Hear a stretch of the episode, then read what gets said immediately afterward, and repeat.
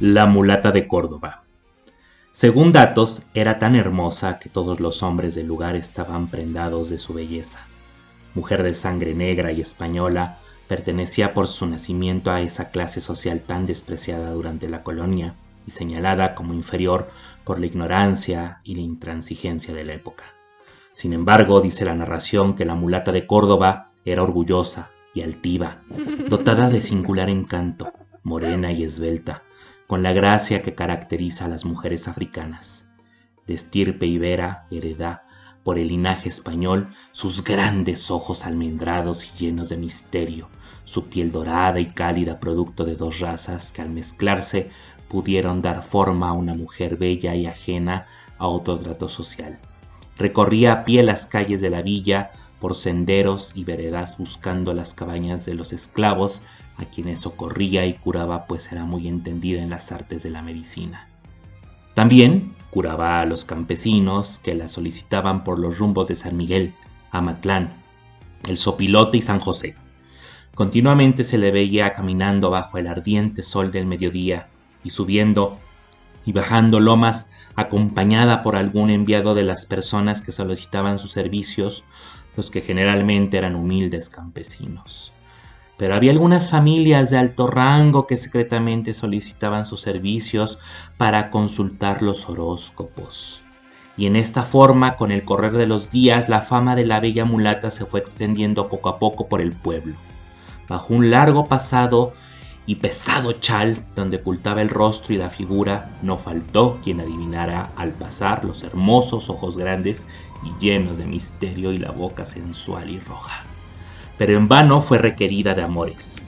Las puertas de su casa permanecieron siempre cerradas para los enamorados galanes y los caballeros mejor nacidos de la villa de Córdoba, que rechazados tenían que aceptar humillado su derrota.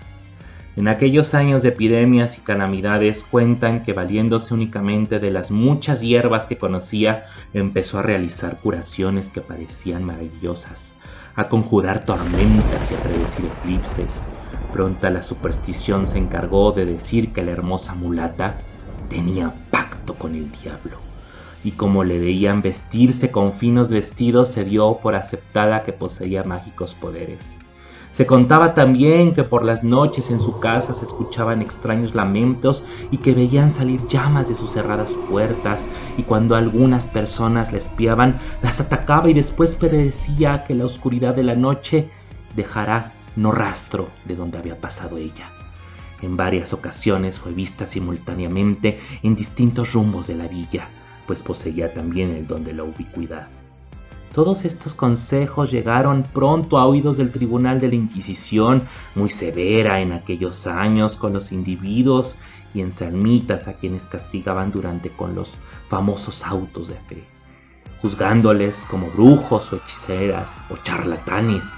Aunque no se sabe si fue sorprendida practicando la magia, el caso es que los viejos relatos afirman que fue conducida al puerto de Veracruz, donde se le hizo encarcelar en el castillo de San Juan de Ulúa para ser juzgada como hechicera. Allí fue encerrada en una de las celdas donde pasaba las horas tras los pesados barrotes a la vista del carcelero. Un día la hermosa joven, quien a base de buenos tratos había ganado la estimación de su guardián, le rogó amablemente que le consiguiera un pedazo de carbón. Extrañado el guardián por tan raro antojo, pero ansioso de servir a tan bella prisionera, el hombre llevó a la celda lo que aquella mujer pedía.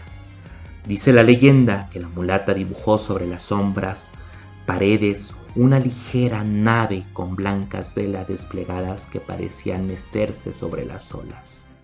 El carcelero atirado le preguntó qué significaba aquel prodigio. Cuentan que la joven, con una encantadora sonrisa, le comentó que ese hermoso velero iba a cruzar el mar y dando un gracioso salto subió a cubierta, diciéndole adiós al asombrado guardián que la vio esfumarse con la nave por una esquina del oscuro calabozo. Al día siguiente se dieron cuenta los demás guardianes que su compañero se encontraba con las manos sobre los barrotes y que había perdido la razón dieron parte al jefe del presidio que la joven mulata no se encontraba en el interior del prisión.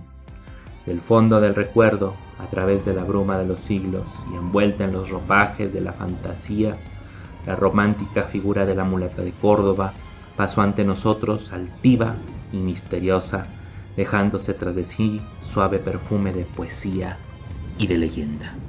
Soy Luis Fernando Díaz Ábalos, historiador.